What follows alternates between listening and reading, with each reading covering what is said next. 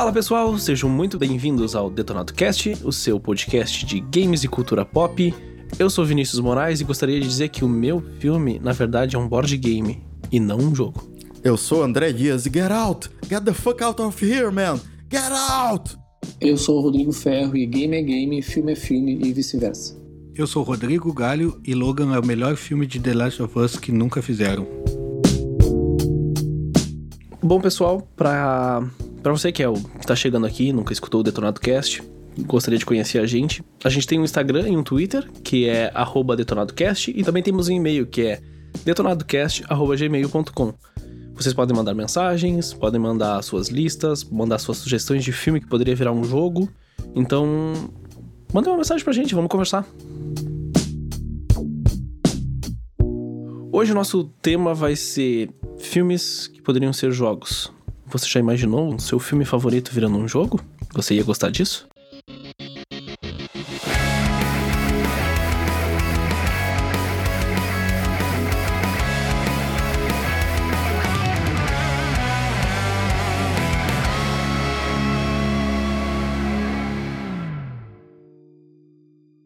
Então vamos começar com essa lista agora e vamos falar primeiro de filmes que poderiam virar jogos. E André, qual que foi o que tu trouxe pra gente? Bom, uh, o filme que eu trouxe aqui para hoje é o Get Out, do Jordan Peele, também conhecido aqui para nós no Brasil como Corra, que é um filme que eu assisti faz poucos dias, né? Agora com essa coisa da quarentena, eu tô tentando diversificar um pouco a minha cartela de entretenimento. E eu gosto desse tipo de filme, que é um suspense que não tende tanto pro terror. Ele tem uma temática terror, mas ele não é aquela coisa de jumpscare. É um negócio mais de atmosfera. E o filme consegue criar uma atmosfera fantástica com os efeitos sonoros, com mixagem de som, com a identidade visual, com a atuação dos atores, que é fantástica. E ele tem uma temática extremamente importante, né? Uh, até hoje, para toda a humanidade. Então é um filme que eu adorei, assim.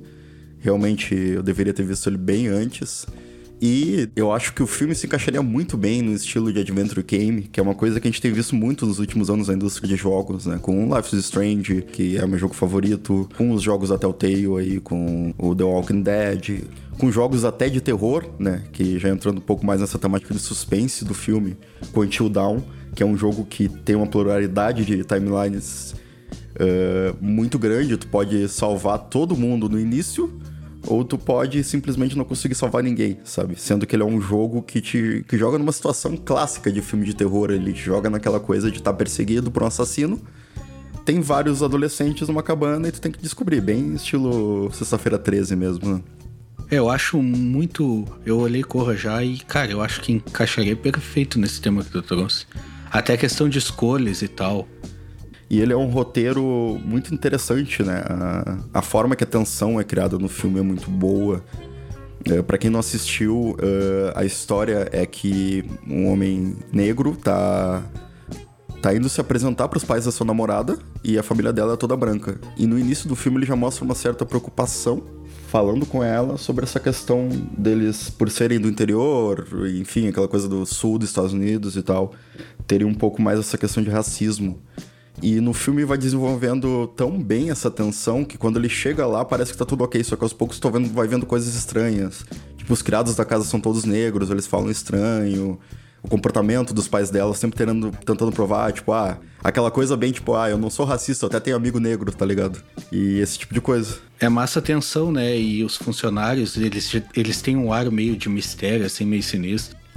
E tem outra coisa também que a guria sempre, a namorada dele sempre tenta passar isso de não, não dá bola. E tipo, parece que ele é que tá, ele tá preocupado com isso, mas ela nem tá, sabe? Sim. Bem tenso. Sim, não, e o, o plot do filme é muito bom, assim, ele te deixa bem preso. É, as cenas de tensão, é, até repetindo um pouco de novo essa questão da trilha sonora, mas é que é muito boa, porque ele começa a usar sons, batidas, coisas, para começar a criar tensão aos poucos nas cenas. Então ele vai te prendendo pelo som ali. Além, claro, da, das posições de câmera e tudo. É um filme de, de suspense, assim. Eu até, até acho um. Porque geralmente eu não curto muito filmes de suspense barra terror mais novos. Mas eu acho que agora tá saindo uma leva muito boa ultimamente. Nos últimos anos a gente melhorou muito. Estão sendo histórias mais atualizadas, com sendo bem originais assim mesmo, depois de tantos anos que a gente tem filmes do estilo. Só que com aquele estilo antigo psicológico de terror, sabe? Não aquele estilo filme B, que também era bom, né? Filme B, década de 70, 80, mas aquele estilo, tipo, iluminado, que vai te prendendo ali naquela tensão. Não tem aquele jump scare, sabe? Sim, um jogo de cor ia ser muito foda a questão das escolhas, né? E, tipo, tem aquela parte que a, a mulher quer hipnotizar o cara. E que isso também eu achei fantástico no filme, essa parte de, tipo, eles têm todo um, um esquema de hipnotizar as pessoas negras, fazer eles de escravos e tal. E aí eu acho isso seria Spoiler bem alert. naquela. Ah, quem não viu, que veja. Isso seria bem interessante na mecânica. Quando tu falou que desse tema, na hora me veio na cabeça assim a mecânica. Essa eu sou um recém-apaixonado por, por esse tipo de jogo que tu mencionou de escolhas e tal. Eu tinha meio preconceito com eles e eu joguei eu joguei um pouco do do Life is Strange, aí o Life is Strange não me pegou muito, mas aí eu joguei o Detroit Become Human. Cara, e é fantástico assim, o jeito que ele te prende e a sensação de tu fazer uma escolha e aí tu faz a escolha errada ou a escolha certa. A- Essa tensão que tu falou, sabe? Ele mexe com a tua emoção. E eu acho que pra esse filme, cara, ia ser perfeito, assim. Aí voltando ao que eu tinha falado, daquela parte que a mulher quer hipnotizar ele, fica naquela, não, não faz isso. E aí tu encaixar isso no jogo de tu poder escolher, sabe? Tu poder escolher fazer aquilo ou não fazer aquilo, sabe? Eu acho que seria perfeito pra esse filme. E também encaixar aqueles pequenos pedaços de minigame que tem dentro desse tipo de jogo, né? Ah, tu tem que resistir à hipnose. Então, às vezes, tu tem que ficar focando a câmera fora do. do o que, que é aquela. É o, era um relógio que ela usava pra hipnotizar? Era um. Era um chá, uma xícara de chá. Isso, isso. Tu tem que ficar desfocando o teu olhar da xícara de chá pra não ser hipnotizado. E dá pra entrar toda essa questão. Sim, aquela parte que ele tá preso e aí ele fica olhando em volta como é que ele vai se soltar e tal. Aí isso daí, cara, isso daí seria perfeito pra esse tipo de jogo, de tu ter que investigar na volta e aí tu, tu pensar como tu vai escapar e tal. Cara, eu acho que ia ser fantástico. Eu quero um jogo desse. Atenção, produtoras que estão escutando o podcast, façam um jogo de Get Out pra nós. E não, e, e, e também tu ter a opção de salvar os personagens, né? Porque nenhum deles, né, no, no fim dos criados ali é salvo. Então, tu poderia ter uma opção ali de conseguir salvar eles, alguma coisa assim, ou terminar a história antes, ou estender um pouco mais. Acho que abria uma, uma lema muito grande de. Um, um leque muito grande de plot, né? Enriqueceria ainda mais a história. Sim, inclusive eu vou olhar o filme de novo imaginando que fosse um jogo e que eu pudesse fazer essas escolhas. Porque eu achei muito boa a sacada. Um ponto só que eu acho que pode dificultar um pouco a, a relação desse filme pra um jogo é a tensão que ele causa durante o a, enquanto tu assiste. Tipo, tu disse que tu assistiu agora recentemente, então tu não assistiu no cinema e isso isso muda um pouco a tua expectativa. Quando tu vai no cinema, tu tem uma, uma expectativa diferente, tu, tu te bota num lugar diferente e a tua experiência é maior. Eu, quando fui assistir no cinema, eu assisti esse filme no cinema e eu fui sem saber o que, que era. Eu, eu vi um trailer meio que por cima na, na, na TV, vi o pessoal falando que o filme era excelente, vi muitas críticas positivas, o pessoal recomendando muito, falando que era um novo tipo de terror que tava surgindo. E aí eu, cara, quero ver isso aí. Fui, peguei, fui... Aí tu foi correndo pro cinema. Meu Deus. Nossa. E olha que eu demorei pra entender isso aí, hein? Ah, mas enfim, eu. Eu peguei fui pro cinema. Eu comecei a assistir o filme. E aí, cara, com, conforme o filme foi, foi indo, eu fui imergindo de uma maneira que eu não esperava que aquilo ia acontecer. Que as, que as coisas que estavam acontecendo eram exatamente aquilo, sabe? E isso eu acho que é um problema que tu vai ter no jogo. Porque, tipo, pra mim, como espectador do filme, eu tô só observando e eu tô tão, tão por fora, tão sem entender quanto o personagem do filme. Mas essa que é a mágica do jogo de escolhas, tá ligado? É isso que o jogo faz contigo. Mas é que tu, como jogador, tu vai saber o que, que tá acontecendo. Não vai saber, meu. A história é a mesma. Vamos pegar o problema da. O, o exemplo da hipnose. Como que tu te imagina como tu jogador, como tu vivendo a situação, como que tu sabe que ela tá te hipnotizando porque ela tá mexendo numa xícara, um chazinho na xícara. Tu, tu não vai saber, tu vai ter que descobrir através do minigame ali que é a xícara. Hum, ah, ok. Assim já fica mais interessante. E, cara, isso aí entra também a questão de produção. Porque eu já tenho tudo na minha cabeça aqui, até quem produziria e tudo. Porque, tipo, E, Pode ser tu, né? e é bem óbvio. Né, mas vamos, vamos supor que eu seja o, o financiador do negócio. Botaram 500 milhões na minha mão lá e, ó, vai fazer uma produção de nível Hollywood aí dentro dos jogos. Cara, a primeira coisa eu acho que teria que trazer o, o roteirista do filme, tá ligado? Pra criar as- todas as escolhas, todos os plots, pra trazer esse universo ali, né? Pra criar a mesma tensão dentro dos diferentes caminhos diferentes do filme, sabe? E eu acho que a pessoa que produzisse também, que fosse a grande responsável pelo jogo, né, a empresa e tudo, teria que ser uma pessoa que consiga criar narrativas assim que, que emergem, que te deixam preso, que tem plot twist, que tem tudo. E com certeza eu pegaria lá e perguntaria pro Kojima quantos tu quer. Porque a gente já teve aquela, aquela experiência, né, de, de ter aquele, aquela demo de terror de um, de um, de um- jogo de terror do Kojima com, com Silent Hills, que no fim não foi pra frente. Aí tu imagina se a gente consegue um jogo de terror com uma história tão foda assim, com Kojima dirigindo, sabe? Ele envolvendo mais pessoas ali que ele conhece, sabe? Os atores fodas que ele conhece, o Guilherme Del Toro também. Então eu acho que ficaria foda demais, sabe? Agora que tu falou esse ponto do Kojima, ah, tu citou o Kojima como possível produtor do jogo, né? Por aquele exemplo do, do Silent Hills, eu consegui automaticamente linkar com um ponto que eu já ia comentar agora enquanto você estava falando, que uma característica do, do diretor do Corra, que inclusive ele incorpora um pouco isso, até demais na minha opinião, no Us, que é o filme seguinte dele, que é a questão do alívio cômico, né? Mesmo num filme bastante tenso, ele consegue colocar um alívio cômico, assim. Tem momentos do filme que, que chega até a ficar estranho, assim. Tu fica te perguntando se é o mesmo filme que tu tá assistindo. Mas, de certa forma, é um, é um tipo de um charme, assim. E o Kojima tem um pouco disso, né? Ele consegue ele consegue quebrar a expectativa em vários momentos dos jogos deles, assim. O último, que é o, que é o Death Stranding, ele é um jogo extremamente imersivo e que em determinados pontos do game ele te quebra essa imersão, assim. Com, às vezes com uma quebra de quarta parede ou com alguma outra coisa que tu não tá esperando, assim. E eu acho que seria uma dinâmica bem legal nesse tipo de jogo. Tu quebrar um pouco essa expectativa e essa tensão, assim, daqui a pouco com um alívio cômico ou alguma coisa que te tire um pouco daquele daquela tensão e te coloque depois de volta, mas acho que ficaria interessante.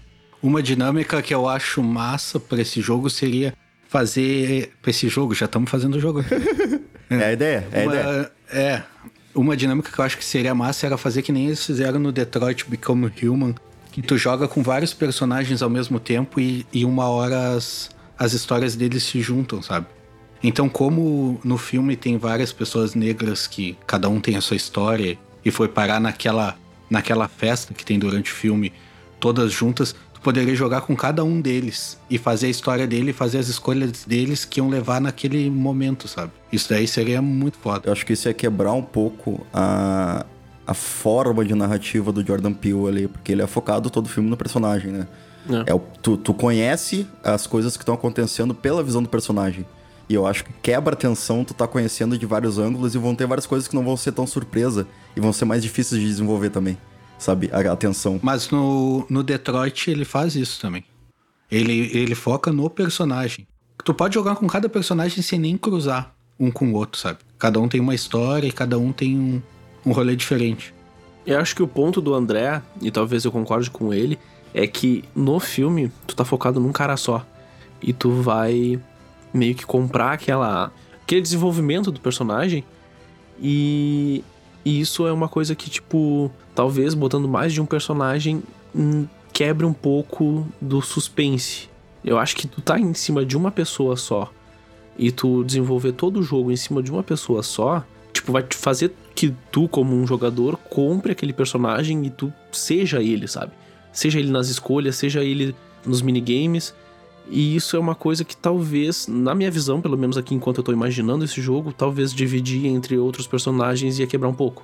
É que vocês não jogaram Detroit, meu. Se vocês jogassem, vocês iam entender o que, que eu tô falando. Porque o Detroit, por mais que seja in- individual, tu vive aquele personagem naquele momento. Eles não estão interligados durante a história, tá ligado? Ele só, só junta eles no final. Parece que tu tá jogando quatro histórias diferentes, sabe? Sim. Só dando o último pitaco no que o Ferro falou ali sobre a questão do alívio cômico, eu acho interessante isso no Jordan Peele, porque nesse tipo de filme, o alívio cômico, ainda mais a forma que ele apresenta, gera estranheza. Exatamente. E eu acho que a estranheza, o, o Uncanny Valley, né? O Vale da Estranheza é muito importante para suspense. Então, Até a piada gera suspense, sabe? É a quebra de expectativa absurda, né? Num filme desse tipo. Sim. E eu acho que é uma característica bem legal dele, assim. Cara, esse filme, assim, pra quem não assistiu, realmente, tipo, tira um tempinho, assiste, porque vale muito a pena. Corra pra ver.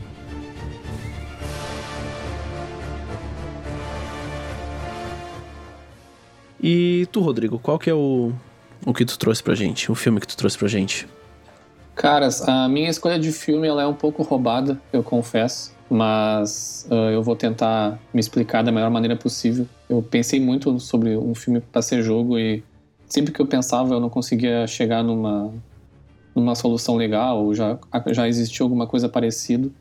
Mas então eu cheguei na minha franquia favorita, que é Tartarugas Ninja. E o meu filme que eu trouxe é o Tartarugas Ninja de 1990, que foi o primeiro filme live action delas. Que foi um filme que veio no lançamento do. Foi lançado né, no boom das Tartarugas Ninja, nos anos 80 e 90 ali. Três anos depois do lançamento do desenho animado, que a gente comentou no último episódio, que gerou todos aqueles bonecos e tal. Né? O desenho já veio baseado do, do quadrinho original, que era uma coisa bem mais violenta e mais. Uh, mais underground. E chegou no mainstream com o desenho animado, que é uma coisa bem infantilizada, com os bonecos e tal. E quando eles chegaram no live action, em 1990, até por questões de budget, né, de dinheiro, eles, eles fizeram uma coisa mais pé no chão, assim. As tartarugas, elas ainda têm as características mais do desenho animado, né, as personalidades mais parecidas com o desenho animado, as, as cores e tudo mais. Só que ele é um filme muito mais pé no chão que os desenhos animados. Até a fotografia do filme é uma fotografia umas cores mais escuras, mostra umas coisas mais soturnas, essa tartaruga no esgoto e tudo mais. E é uma coisa mais fotorrealista, né? Se comparado, claro, com o desenho de 87. Tanto que no último filme live action, de alguns anos atrás, eles já foram com umas tartarugas totalmente computadorizadas e fugiram completamente, né? Dessa linha uh, da trilogia original da Tartaruga Ninja. E todos as Tartarugas Ninjas ao longo dos anos, né, eles já lançaram muitos e muitos jogos, principalmente jogos baseados nas séries de desenho animado. Basicamente, todas as encarnações dos desenhos das tartarugas tiveram uh, jogos lançados. As tartarugas já fazem uns bastante tempo que não lançam um hit, né, em jogos. Realmente o último foi o Turtles in Time de 1991. Fazem 29 anos que a Tartaruga Ninja não lança um jogo que é um hit mesmo. E eu, particularmente, os únicos dois que eu gosto é o Arcade, que é também de 91, se não me engano, 90. 90, e 90. o Turtles in Time. O arcade esse é aquele de Nintendinho? O Nintendo é um porte dele. Ele tem um porte. É um porte. Bem ruim, na verdade, também. É, o Ar- Aquele, aquele eu acho as tartarugas muito parecidas com as do filme. Se tu olhar até a cabeça delas assim, parece que é um capacete que nem no filme.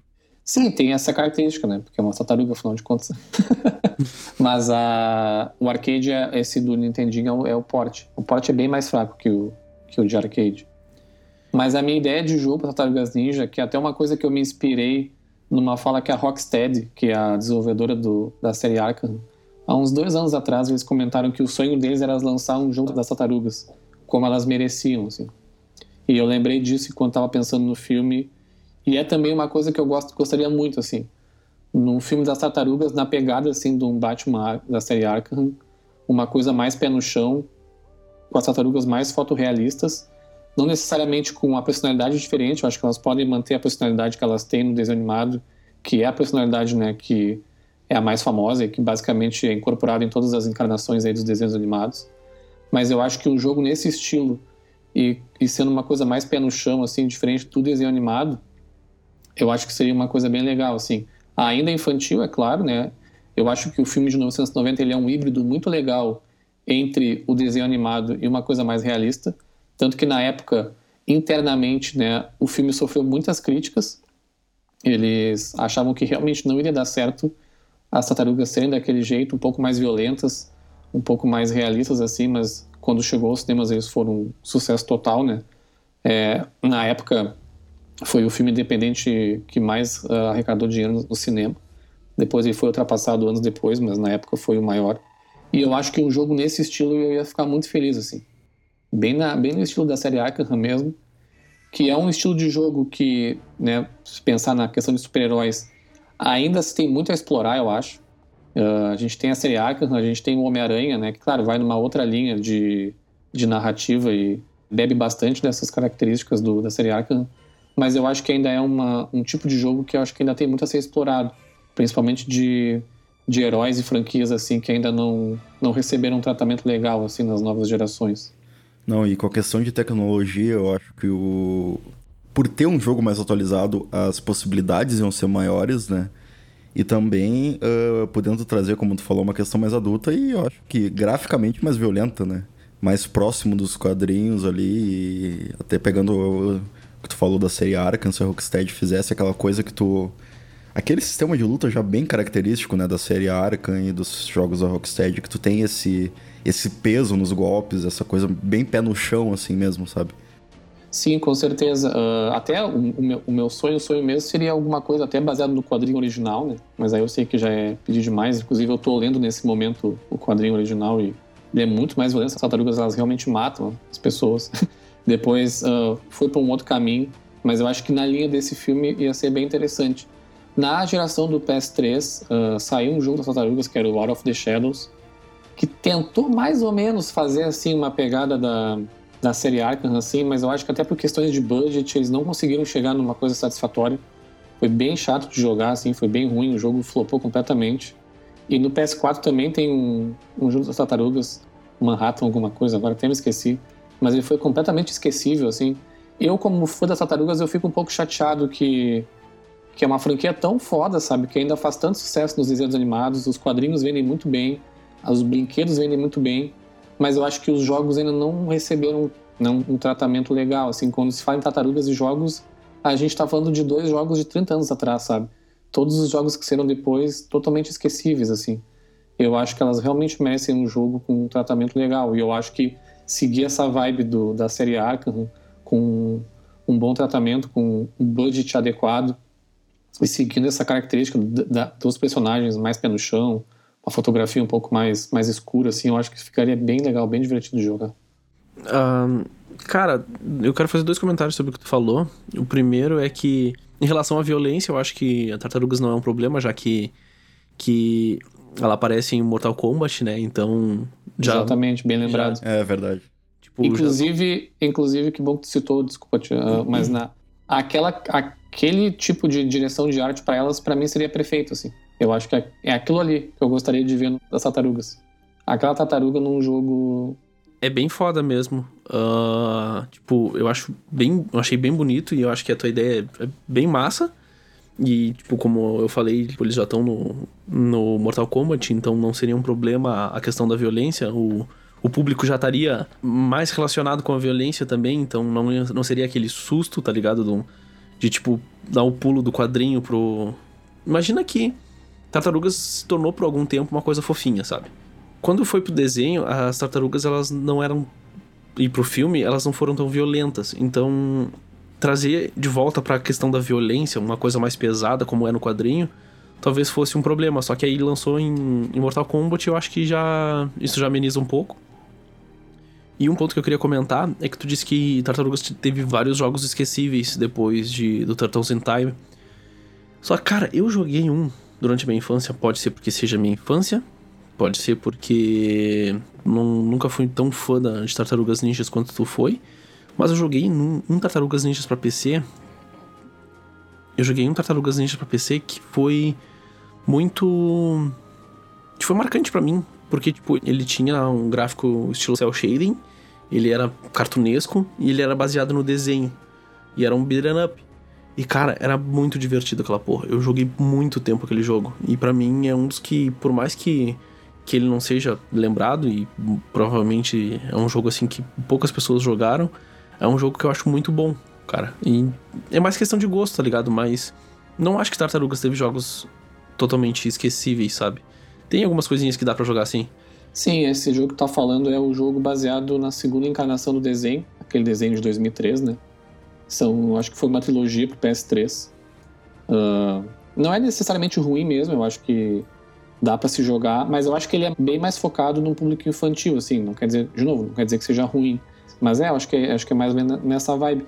Tanto que a, a outra encarnação do desenho, que foi aquele penúltimo, né, que agora a gente tá no último realmente, que é o da Nickelodeon, quando a Nickelodeon comprou as tartarugas, eles fizeram a, a série em 3D lá, Aí tem os jogos também, se não me engano, também é uma trilogia. Acaba sempre sendo uma trilogia para cada para cada desenho, assim.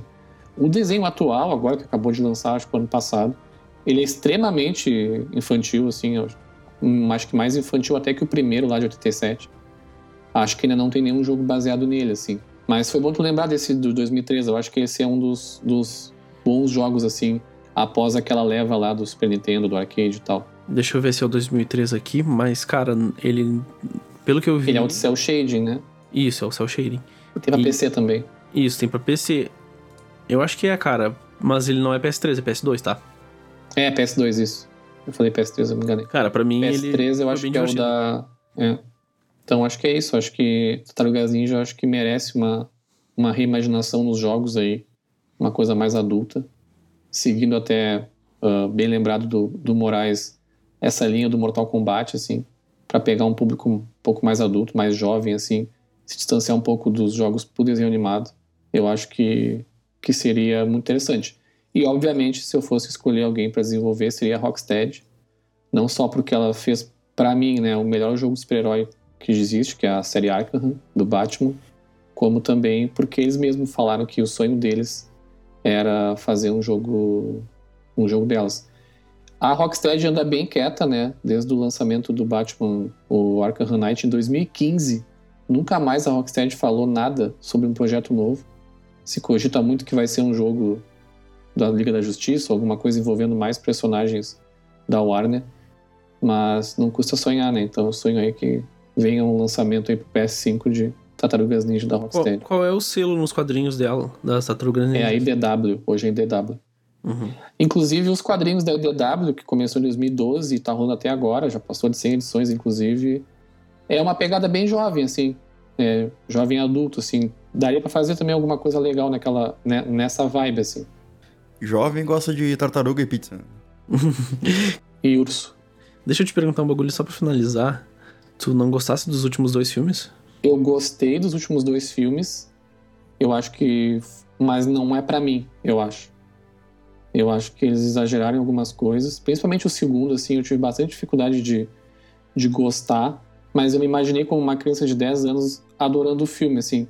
Mas eu acho que eles não conseguiram fazer aquele híbrido que a Marvel, por exemplo, faz muito bem nos cinemas, que é conseguir ag- agradar tanto o público mais adulto quanto o público mais infantil, assim. Eu achei que eles foram totalmente pro lado infantil, que não é nenhum problema, é só uma escolha mesmo. Mas não me agradou tanto, assim. E as tartarugas eu achei elas meio, meio estranhas também. Mas nem foi esse o problema, mas infelizmente também não deu certo, nem chegou a fechar a trilogia. Pra mim, o- Sim, botaram o Arqueiro Verde como o David Jones lá no é o Amell. Stephen Amell.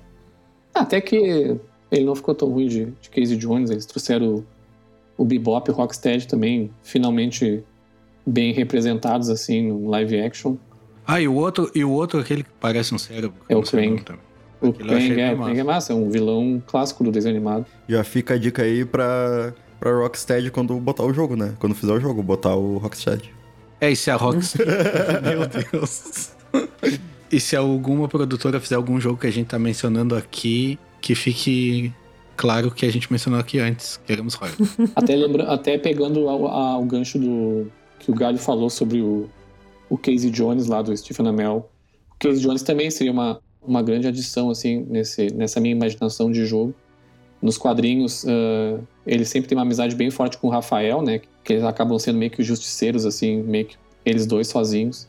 E seria bem interessante narrativamente, assim, criar alguma coisa com eles dois, assim, com um gameplay diferente, né? Por ele ser, por ele ser humano, assim.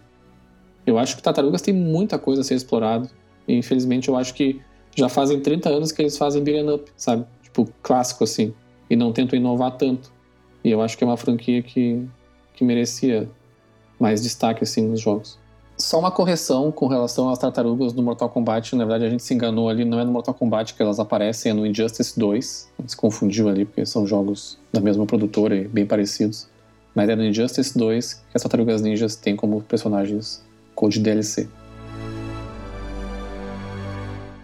E tu, Galho, qual que é o, o teu filme que seria um ótimo jogo? Bom, o filme que eu trouxe é No Limite do Amanhã, o nome em inglês é Edge of Tomorrow. Ele é baseado numa light novel do nome. Eu, eu jurei para mim mesmo que eu ia pronunciar o nome certo. Oru Yu Nido Izu Kiru. Que é All You Need Skill em japonês. Na verdade em inglês, só que com japonês falando. Que é do Hiroshi Sakurazaka. Pra quem tá pensando, eu tô lendo mesmo, porque é muito difícil de pronunciar essas, essas coisas. Ele é um filme que ele é com Tom Cruise, pra quem não sabe. O Tom Cruise ele interpreta um major do exército. Ele não é major realmente, ele é um relações públicas do negócio. E aí ele tem uma treta lá com, com um coronel e o coronel manda ele pro front, direto pro front, baixa a patente dele e manda ele pro front. E aí o filme ele se passa num futuro caótico que os humanos enfrentam alienígenas que estão tentando tomar a Terra e tal. E aí ele vai para esse fronte de batalha. Ele é um filme de ação, né? Tem muita é, ação frenética. Só que ele é um filme que ele é bem leve e bem divertido de tu assistir assim. Porque ele traz muita piada e, e por mais que tenha tiroteio, alienígena e tal, ele é, ele é bem leve, assim, de tu assistir. É bem legal e divertido. Ele é com Tom Cruise, com a Emily Blunt, que é uma atriz que faz vários filmes e ninguém nunca lembra. E com Bill Paxton, que fez Twister, se eu não me engano. E aí o plot do filme, ele vai pro front. Aí eu não me lembro se ele é dopado. Eu sei que ele acorda no, no quartel esse. E aí ele. Quando ele acorda, ele. Acontece tudo lá e ele vai pro front e ele morre no front. E aí quando ele morre, ele mata um bicho lá, ele tá atirando vários alienígenas e ele vê que tem um alienígena que é diferentão, assim, que é azul. Os alienígenas, pra situar o ouvinte, eles são bem parecidos com aquele bicho do Stranger Things último, tá ligado? Que é. Que é aquele bicho que tem um monte de pata e tal. O Devorador de Mentes. É. É bem parecido, só que é um negócio mais tecnológico, assim.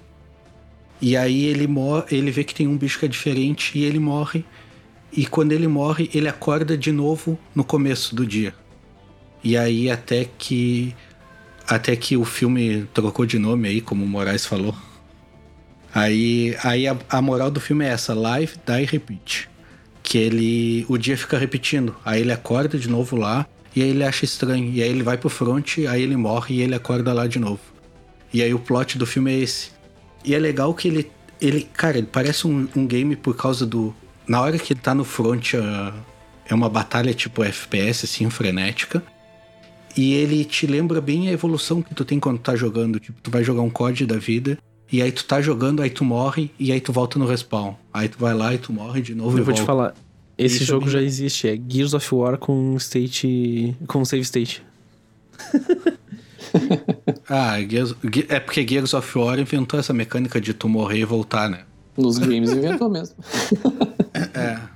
E aí é legal isso, que ele sempre se lembra do dia anterior, então ele sempre vai evoluindo. E é bem o que acontece no game. Tipo, tu morre pro carinha que tá de sniper na torre. Tu sabe que ele tá de sniper na torre, então tu não vai morrer pra ele de novo, tá ligado? Tu já vai chegar atirando nele. E aí o, o filme todo é assim, ele vai evoluindo e vai melhorando. Então, tipo, quando ele morreu da primeira vez, ele já não morre mais. Até tem uma cena engraçada que quando ele desce no front, tem um colega dele que mal desce e aí dá-lhe aquele grito, é, vamos pra cima e morre na hora, tá ligado? E aí quando ele volta na segunda vez, o cara dá-lhe esse grito, ele dá-lhe um chute no cara. E aí manda o cara longe, e aí o cara não morre. E aí segue segue a cena. Aí ele morre em seguida depois, E- mas não morre. Isso, aí, tipo, cara, tem várias mortes, várias coisas, porque o dia fica repetindo. E eles usam exoesqueletos, porque é futurista, né? Tipo, que nem do Advanced Warfare, assim, do Call of Duty Advanced Warfare. Lembra muito aquele exoesqueleto da, de Matrix Revolutions, pode ser o último. Sim. Lembra que eles, eles entram nos exoesqueletos, assim, e ficam atirando nos negócios lá. É legal trazer também que o filme ele estreou no dia 6 de junho de 2014, que é o dia D. E essa entrada, quando ele cai na praia, assim, no front, lembra muito aquela chegada da Normandia. Até lembra muito. Claro, não vou dizer que é igual, mas lembra o Resgate do Soldado Ryan, aquele começo que todo mundo. E os caras estão correndo e estão morrendo e tal. E no filme passa bem essa ideia de que todo mundo caiu despreparado ali. Tanto é que ele cai, ele cai despreparado e ele vai atirar e não consegue atirar. E ele pergunta como é que atira. E aí o cara fala pra ele, tipo, ah, tem que ativar no monitor. Aí ele olha o monitor tá em chinês, tá ligado? E aí ele não acha o como ativar a arma e tal. Lembra, nunca comprei em ESOS esqueletos da China. Do AliExpress. Não, e é bem legal, até uma curiosidade que eu li que o Tom Cruise ele exigiu que, que as. Ele pediu, né? Não exigiu. Que todas as mortes que, ele, que ocorresse com ele durante o filme fosse bem humorada, para dar um tom leve no, no filme. Então sempre quando ele morre é de um jeito engraçado, tá ligado? E é bem legal que ele morre, e aí quando ele volta de novo, ele tá, tipo, conversando com o cara e tá tirando de costa, porque ele já sabe onde tá vindo os caras, sabe? Aí, tipo, ele é como se ele fosse um pro player. Isso é que eu acho muito fantástico no filme, que é muito igual o que a gente passa quando tá jogando. Quando tá jogando e tal. É massa que, que esses, esses esqueletos também. E, isso foi uma exigência do Tom Cruise durante o filme que eles fossem reais, não fossem CG. Então, quando, quando ele tá correndo na praia, tu sente que Parece que tu sente o peso da armadura, tá ligado? Cada esqueleto pesava 40 quilos. O Tom quilos. Cruise tá sempre correndo, né? Bah, o Tom Cruise adora fazer essas coisas, né? Agora vai ser um filme que vai ser filmado na estação espacial, adivinha quem vai ser o ator? É, não, e é legal que, tu, que ele corre com aquele esqueleto e como era de verdade. De verdade não, né? Porque os esqueletos de verdade pesar muito mais. Mas como não é CG, então ele corre todo desajeitado. E aí reforça aquele negócio que ele não sabe, porque ele, é um, ele era um covardão, assim ele só fazia relações públicas. Então ele nem sabia o que, que acontecia no front. E aí ele cai de paraquedas na, nisso daí. E tem um destaque muito bom também para a personagem da, da Emily Blunt, a Rita Vrataski, um negócio assim. Que ela, ela é tipo a. Deve ser russa, né? Só pelo nome. Sim, sim, sim. E aí ela, tipo, ela é o, a B10 do rolê. Uh, ela é até conhecida como Anjo de Verdun por causa dos feitos dela, tipo, ela é a que mais mata alienígena e tal. Ela, ela é, tipo, muito foda no, no filme. E aí ela tem o um nome popularmente que é Full Metal Beach. Que eles traduziram para português como Megera de Ferro, mas a gente sabe que não é bem isso, né? Até tem uma hora que o, quando Tom Cruise chega assim, ele olha e passa um ônibus todo adesivado com a foto dela e escrito Full Metal Beach. É, isso daí é até baseado no filme, aquele Full Metal Jacket, tá ligado? Sim. O. Full Metal Jacket é o. Nascido pra Matar. Isso, exato. Nascido pra Matar, não é o Natural Born Killer? Não. É que Full Metal. Eu acho que é o Nascido pra Matar, mas Full Metal Jacket tem um rolê assim. Full Metal Jacket é o nome em inglês e Nascido pra Matar em português, sei lá por quê. Ah, pode crer. É, eu não tava ligado, eu só tava ligado que tinha essa referência e tal. Não, assassinos por natureza em português. O quê? Não, o... cara. Natural Born Killers. Tá, e Full Metal Jacket é nascido pra matar. Ah, é verdade. e o massa do personagem dela é que, tipo, todo mundo atira e ela usa uma fucking espada gigante no exoesqueleto, tá ligado? Então tá todo mundo atirando e a mina tá fatiando o ZT com. É um jogo. É, daria um jogo bem galho, né? Exatamente. Sim, sim, né? É atirar em alienígena, a vida é essa, né, Cara, meu? eu falei, é, é um Gears of War com save state. É, vida que segue até tu morrer e voltar no começo do dia, né? Que é o plot do filme. Não, e o legal é que tu falou que ele entra bem inexperiente e isso pode se traduzir na experiência do jogador ali no tutorial. Sim, exato. E tipo, é como eu comentei anteriormente, ele ele já sabe onde que o alienígena vai pular, tá ligado? O que que vai acontecer, porque quando a gente tá jogando, a gente quando a gente tá jogando single player, né? Multiplayer é maluquice. Mas quando tu tá jogando single player, tu morre por um personagem em tal lugar e tu sabe que ele vai aparecer lá de novo, sabe? Então da segunda vez que tu já vai, tu já vai certeiro nele. E isso foi muito bem traduzido no filme. Traduzido. O filme não é feito de um jogo, mas isso seria muito muito fácil até de adaptar para um, pra um jogo. E a máscara personagem que eu tava falando, a Full Metal Beach, que é o personagem da Emily Blunt, ela serve no filme exatamente como tu tem aquele NPC no jogo, tipo que nem é o Capitão Price no, no COD. Ou aquela boneca que tem no Detona Ralph, sabe? Quando tu entra, ela vai te ajudando no jogo. E o personagem dela é, é bem parecido com isso. Ela vai ajudando ele durante o front para resolver os negócios lá e tal. E aí ficou bem. Ficou bem representado isso no filme. É um filme bem legal de assistir. Interessante como essa mecânica acaba gerando outros tipos de, de filmes que pode virar jogos. Tipo, vamos pegar, por exemplo, uh, na mesma ideia da mesma mecânica de morrer e nascer de novo, tipo, começar de novo, é o A Morte dá Parabéns, que é um filme de terror bem recente também. E que tem essa mesma vibe, que, tipo, acontece. Ela fica presa no aniversário dela, e aí chega em algum momento ela morre. E aí, tipo, quando ela volta, ela sabe, tipo, tá, beleza, aconteceu isso, então eu vou tentar por outro caminho. E. Sim, é o clássico dia da marmota, né? Cara, isso dá muito jogo, sabe? É muito um bagulho de jogo mesmo. Até mesmo, tipo, o. A Morte da Parabéns, ela não é um. não é um filme de guerra, tá? Mas, tipo, daria muito para pegar um. fazer um jogo estilo Life is Strange. Com a mesma temática, sabe? É muito foda. E a massa que ele cai num, num time de desajustados, assim. É todo mundo é. Tem um gordão lá que ele. Ele, ele vai pro front pelado. Ele usa só exoesqueleto, tá ligado? E aí os magão, porra, que merda é essa, meu? Pelado. Ah, é que ele luta melhor assim. Só que, tipo, ele é um recruta, ele não luta porra nenhuma. Cara, tô falando desse filme, uh, explicando a mecânica e tudo mais, eu não consigo imaginar outra coisa a não ser Gears of War mesmo. Eu falei, é, Gears of War com save state, é só isso. Exatamente. é só isso não, acho que tem toda essa mecânica do da viagem, da, de voltar no tempo, quando morre e tudo mais. Mas a parte de gameplay, parte de exoesqueleto e tal, acho que ninguém faz melhor que Gears of War nessa parte de jogabilidade, assim. Acho que seria um jogo mais interessante em terceira pessoa do que em primeira pessoa, por exemplo. Com certeza. Mas o Gears nem tem exoesqueleto. Mas ah, tem um certo peso no personagem. É, não tem, mas quase como se o cara fosse um exoesqueleto, porque pelo amor de Deus, né? Aquele braço dele lá tem. É, um brutamontes. É. É, mas o COD, o COD Advanced Warfare traz o exoesqueleto bem. Não é bem igual, porque no Edge of Tomorrow o exoesqueleto é gigantão, assim. E no COD ele é menor. Mas a ideia é bem parecida. Mas esse plot, cara, é o clichêzão, né? Isso de tu ir, morrer e voltar é clichê de qualquer jogo, sabe? Sim. Eu não joguei Gears of War, mas. É clichê de qualquer jogo, mas na verdade não, né? Não faz.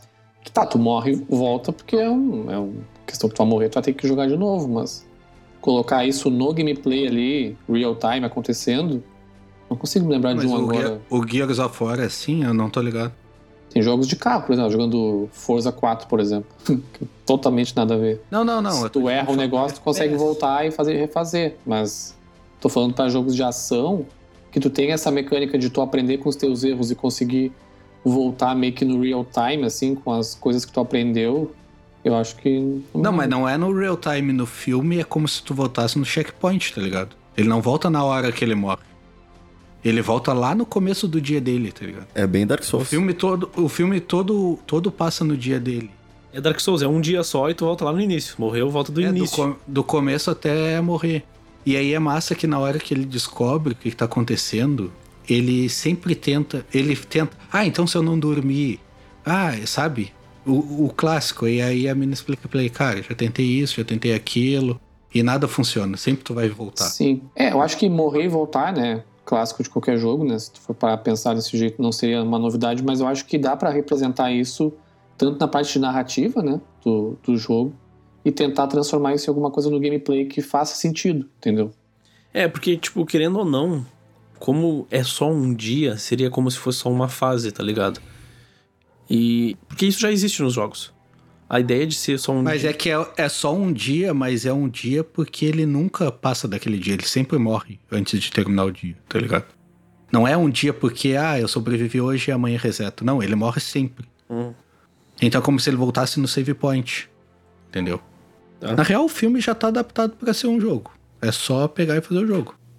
E é legal que essa evolução dele, como ele se lembra, ele até ganha respeito dos caras, assim, porque ele já sabe o que vai acontecer no dia.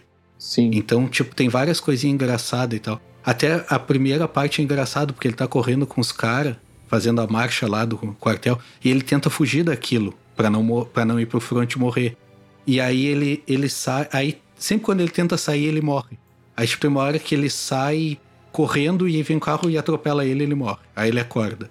Aí na segunda vez ele tenta rolar por baixo do carro e aí ele morre. Aí, tipo, lá pela, sei lá, décima segunda vez, ele tá correndo, aí ele conta. Um, dois, três, quatro. Aí ele abaixa, conta um, dois, três, quatro e, e rola, tá ligado? Ele faz essa contagem pra conseguir fazer tudo exatamente que ele sobreviva. E até nos diálogos, quando ele vai trocar ideia com alguém, ele sempre fala, cara, eu já te expliquei isso várias vezes. Só confia, sabe? Sim. É bem legal e, e é bem leve, cara. É um jogo bem. É um jogo, é um filme bem leve de tu ver assim. É, eu acho que teria potencial sim de fazer alguma coisa nesse sentido, pegando a parte de narrativa, né? Que o jogo funcione dessa forma. Porque quando a gente fala em morrer e, e voltar do, do, último ponto de, de save, na verdade, para a narrativa do jogo, isso não muda nada. Né? O teu personagem ele simplesmente voltou na história, mas ele não sabe disso, né? Não, mas é que tá. A ideia, do, a ideia do jogo é saber, e ele saber, o personagem vai. Exatamente, é, é ele saber e aprender com os erros. Dark Souls, a série Souls faz um pouco disso, mas como ela não explora toda essa parte de narrativa tão forte, talvez, como talvez precisasse ser feito nesse caso. Mas no Dark Souls o personagem sabe que morreu? Não. É esse o ponto. O personagem vai saber que morreu. Isso é mecânica de jogo. É. morrer e voltar. Só que o player, tu que tá jogando, tu sabe que tu morreu e é. voltou. Só que o personagem não sabe. Exatamente. No filme o personagem sabe. Exatamente, esse é, esse é o ponto. O único ponto da série Souls que eu traria nesse caso, mas aí é uma questão de gameplay do jogo, que não é, não é tratado narrativamente, é a questão de que tu aprende com os teus erros. Então, quando tu voltar no ponto que tu, que tu morreu, quase que 100% das vezes vai acontecer algo bem parecido com o que aconteceu. Mas nem sempre, né? Porque tu pode mudar isso. E talvez na, nesse jogo que tu tá trazendo, talvez acontecesse realmente exatamente igual, assim, tudo exatamente igual e tu tem que entender o que fazer ali. Esquece, esquece o jogador, esquece o jogador. Ele pensa no personagem, o personagem sabe que morreu. Então, tipo, dava para fazer tipo uma sacada do tipo assim, tu tá indo por um caminho, e ele morreu. Aí quando ele voltou e tu tá indo pelo mesmo caminho, quando vê ele dar uma fala tipo, puta, já vim por aqui, sabe? Tipo, dá um o personagem saber. É, isso fica legal. Sim, fica interessante. E tipo, ele, o que ele faz, o que ele faz muda. Tipo, se ele morreu de um jeito, ele volta e se ele sobreviver, muda o que aconteceu. Claro. Ele, claro. tipo, salva as pessoas, ele muda toda, todo o rolê. E até no. Até mais pro fim, tem um esquema que acontece que ele não pode morrer mais. Isso seria uma mecânica que seria legal no jogo. Tipo assim, ó, eu passei, sei lá, oito fases e aí na nona eu não posso morrer. Tá ligado? Se eu morrer, fodeu. Perde o save. Sabe? Eu não Sim, vou sim. voltar. É uma ideia bem legal mesmo. Cara, é um baita filme, eu recomendo pra todo mundo olhar assim. É bem leve, tu não precisa, não vai ficar tenso nem nada de ver. Aí é um filme bem O famoso leve. filme que não precisa é. pensar. É, não precisa pensar, o plot do filme é esse, é morrer e voltar. Até a história dele nem é nada complexa assim. É um filme que é divertido de tu ver. Pelas cenas de ação, por essas partes de comédia e tal. Vale a pena. E por fim, o, o filme que eu vou trazer, que seria um bom jogo. Na verdade, a ideia ficou muito semelhante com a do André, de fazer um, um jogo meio, meio adventure, meio com escolhas. É Knives Out, que no Brasil chegou com o nome de Entre Facas e Segredos. É um filme de 2019, foi bem no finalzinho de 2019 que lançou. É um filme na pegada de daqueles mistérios de assassinato de quem matou, sabe? Tipo, quem é que matou o fulano? E o filme fica todo em relação a isso, a esse mistério de tentando descobrir quem é que matou o personagem X. Tanto é que eu fui dar uma pesquisada rápida aqui e o nesse filme tá o Daniel Craig, que é o último 007 agora, e tá o, o Chris Evans, que é o Capitão América. Capitão América. E e aí tanto é que o pessoal brincou porque esse filme é muito parecido com com o jogo detetive de, de tabuleiro, sabe? E aí o pessoal fala: "Ah, quem matou?" Foi o Capitão América na biblioteca com com um castiçal ou foi o 007 na cozinha com uma faca? Sabe? Pobre do Chris Evans, né? Nunca mais ele vai ser chamado pelo nome dele. Ah, não, agora é, agora é Capitão América. e, cara, a- o plot do filme base- é todo em cima de uma família, de um cara que é muito rico. Ele era um escritor de, de livros nessa temática de quem matou. E, cara, basicamente o que acontece na com a morte dele é basicamente um, um livro que ele teria escrito, sabe?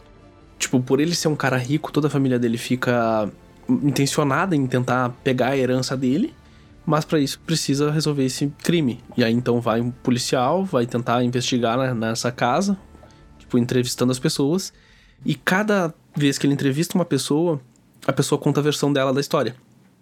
E aí nisso tem vários ponto, sabe? E aí, pegaria, pegando a ideia que já foi falada tanto no André quanto o Galho sugeriu, que dava pra ter várias trilhas, e nesse caso eu acho que sim, ter vários personagens fazendo a história dele e ela se ligando no final de alguma maneira. E. E bem, eu acho que. Cara, não, não sei como argumentar muito, porque na minha cabeça ele é isso, sabe? É isso o jogo. O jogo é vários personagens numa casa tentando resolver o, o crime.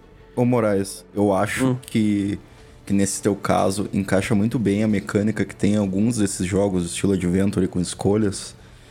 É muito presente ali no Life Strange, que eu lembro, não, não é que seja o foco, né? Mas é. E, e alguns outros que eu não vou me lembrar agora também. É a questão bem estilo tu ser o detetive e tu ter ah, itens que tu tem que achar para ir ah, montando a história. Só que, por exemplo, no Life is Strange, ah, grande parte dos itens eles são opcionais e às vezes conversas também. E elas vão abrindo novos ramos na história por causa por tu ter achado aqueles itens. Sim. Entendeu? Então pode ter uma faca ali ensanguentada que tu pode não achar. Então tu pode incriminar a pessoa errada lá no fim do jogo e perder, tá ligado? E, então seria interessante ser um jogo curtinho, mas com uma alta rejogabilidade, tá ligado? Um fator replay grande. Sim, o Detroit Become Human, ele trabalha bem isso. Ainda mais a parte de detetive e tal. Porque tu tem tu tem uma cena e aí tu tem que descobrir tudo que aconteceu na cena pra te desbloquear uma opção que vai acontecer lá adiante. Então, tipo, tem uma cena que o cara levou um tiro. Porque um dos personagens de Detroit Become Human, ele é um investigador. E aí tem uma parte que o que o cara levou um tiro e aí tu tá ali pesquisando e investigando a cena. E aí, tipo, tem uma arma que cai embaixo da mesa. Se tu investigar toda a cena, tu vai saber que a arma tá lá e tu pode pegar. E aí, quando tu precisar usar ela, tu tem ela. Só que se tu investigar a cena e não achar, na hora que tu precisar, tu não tem ela e tu vai ter que percorrer o outro caminho, sabe? É bem legal pra isso que o Moraes falou. Caralho, da- hum, isso é uma mecânica bem interessante. Um ponto, É bem massa. um ponto que o André falou, e aí eu fiquei pensando, cara, na verdade essa ideia de tu ser os personagens é bem idiota. A ideia de tu ser um, o, o detetive e interagir com a cena, entrevistar as pessoas e tentar pegar o, o que elas estão falando, bem numa pegada tipo ele, ele no ar, sabe? Sim. Eu acho que seria muito interessante. Na- eu acho que talvez um pouco um pouco mais fast-paced, né? Porque eu acho que o Lenoir é um pouquinho mais puxado ali pro realismo e tem um pace bem lento. Ah, não, com certeza. Ele seria a tua ideia de ser um jogo rápido e, e um fator de jogabilidade grande é bem interessante. E dava pra fazer bem um estilo de, de do próprio detetive de de board game, de tipo ter vários assassinos, várias maneiras, tá ligado? E, cara, é, mudando totalmente, só pra dar o meu último pitaco aqui, poderia ser até um party game. Só que, claro, puxando para outro lado, né? Se fossem dois jogos diferentes, por exemplo, um estilo aventura, mas um estilo aventura ali, sei lá, split screen ou por rodadas, party game, que todo mundo é detetive e um deles ah, fica como assassino, tá ligado? E tu tem que ir puxando as pistas e, e descobrir quem é deles. Um lado mais multiplayer mesmo. Sim. É um multiplayer, um multiplayer isométrico disso ia ficar bem legal, né? Sim. Tipo, cada um escolhe um personagem. É, o brabo é tu juntar seis pessoas pra jogar um jogo desse. Ah, com certeza. Pode ser online, né? É, um board game eu acho que funcionaria mais. Não, o online até acho que até funciona melhor, porque, por exemplo, tu pode mostrar na tela pro cara que é o assassino ali, puxar ele. E, cara, eh, o gameplay vai correr ali, tu vai poder investigar, cada um investigar, fazer suas coisas, tu pode determinar um tempo, talvez. Botar os vários personagens do filme. Pode e aí quem matar. descobrir primeiro ganha, e se errar perde, eu não sei, alguma coisa assim, sabe? Uma outra linha que dá pra seguir, que tem alguns jogos, da, principalmente da Supermassive Games, que é a, a desenvolvedora do Until Dawn, que tem pra PS4, e que segue essa linha de tu de ser vários personagens, né? Uma coisa mais de terror, suspense. O ano passado eles lançaram Man of Medan, que é sobre cinco pessoas que ficam presas num navio fantasma. E dá pra seguir essa linha, assim.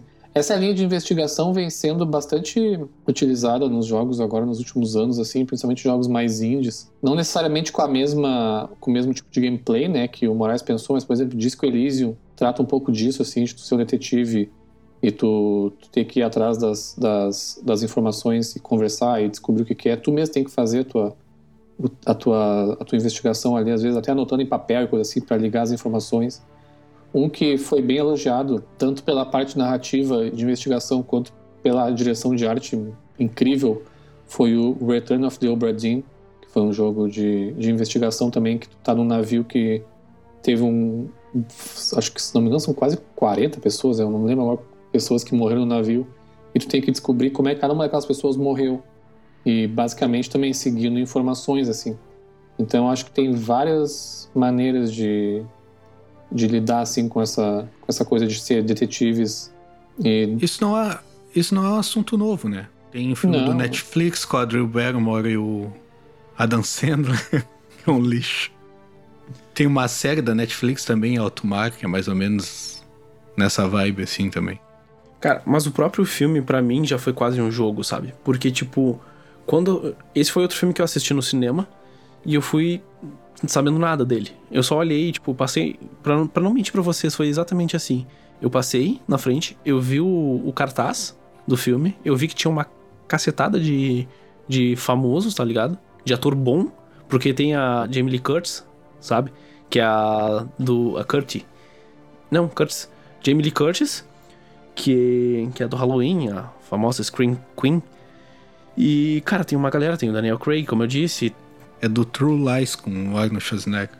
A Jamie Lee Curtis. Ah, tem a mina do 14 Reasons Why. Isso, tem uma galera. Do... Cara, eles, eles juntaram um baita de um, de um elenco. E eu falei, cara, esse filme parece ser bom. Só. Foi bem assim, sabe? Esse filme parece ser bom, foda-se. Foi. É, o Christopher Plummer também, porra, muito foda. E... Aí tu passou na primeira lancheria, rebocou a bandeja e toma ali pro cinema. Foi bem isso aí. Eu fui lá no. Fui na, na praça de alimentação, peguei um monte de comida e fui pro cinema. E, e cara, enquanto. Que é o certo, né? Enquanto eu assistia o filme e começou a desenrolar a história e o, e o detetive começou a entrevistar as pessoas e ele começava, tipo. Daí ele conversava com o, com o ajudante dele, aí o ajudante, tipo, ele perguntava, tá, e aí o que tu achou? E blá blá blá. Cara, eu ficava na minha cabeça tentando montar toda a estrutura do filme, sabe? Tipo, eu ficava, tá, isso aqui. Ele falou isso aqui, isso aqui, isso aqui, mas o outro falou isso aqui, isso aqui, isso aqui. Isso aqui não tá batendo, tem alguma coisa errada aqui. E aí vinha um terceiro personagem e falava uma outra coisa diferente. Eu ficava tipo, não, peraí, tem. Tá mais ou menos. E aí, tipo, cara, eu, no próprio filme, eu já fui montando. E chegou um ponto que eu achava, tipo, tá, beleza, eu sei quem é que matou. E aí acontece outras coisas, e reviravolta. Cara, o filme é demais, eu recomendo para todo mundo. Ele é um filme de um roteiro adaptado. Ele até concorreu ao Oscar. Não, minto. Ele é um filme de um roteiro original. Ele concorreu ao Oscar de roteiro original. E, cara, para mim, ele é um, filme excelente, que um dos melhores filmes de 2019, na minha opinião, e eu me diverti muito assistindo esse filme. E eu acho que um, um jogo nessa pegada de investigação, com essa temática de, de quem matou dentro de uma mansão, seria muito legal. Mas ele concorreu ao Oscar, ele não lançou no ano passado, não seria no Oscar desse ano? Não, não, ele, ele, concorreu. Ele concorreu, foi... Ah, legal. Ele lançou, final do ano passado é tipo 7 de setembro, tá ligado? Foi o dia que ele lançou. Sim, sim. Foi que pra mim é final de ano mesmo, já. É, mas. Mas, cara, sério, eu recomendo para todo mundo. Esse filme é bem divertido. Dá pra ficar naquela vibe de, de tentar adivinhar junto. Dá pra, dá pra brincar durante o filme.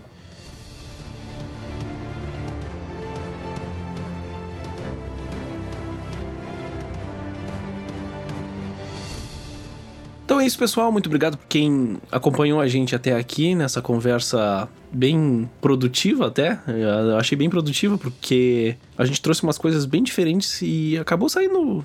Acho que de todos acabou saindo um jogo, então acho que foi bem legal.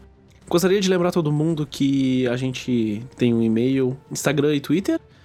O e-mail é detonadocast.gmail.com. O Twitter e o Instagram é detonadocast. E de novo, fiquem à vontade de mandar qualquer tipo de mensagem, coisas do tipo. E é isso, pessoal. Muito obrigado por tudo. Até o próximo episódio. Tchau, tchau.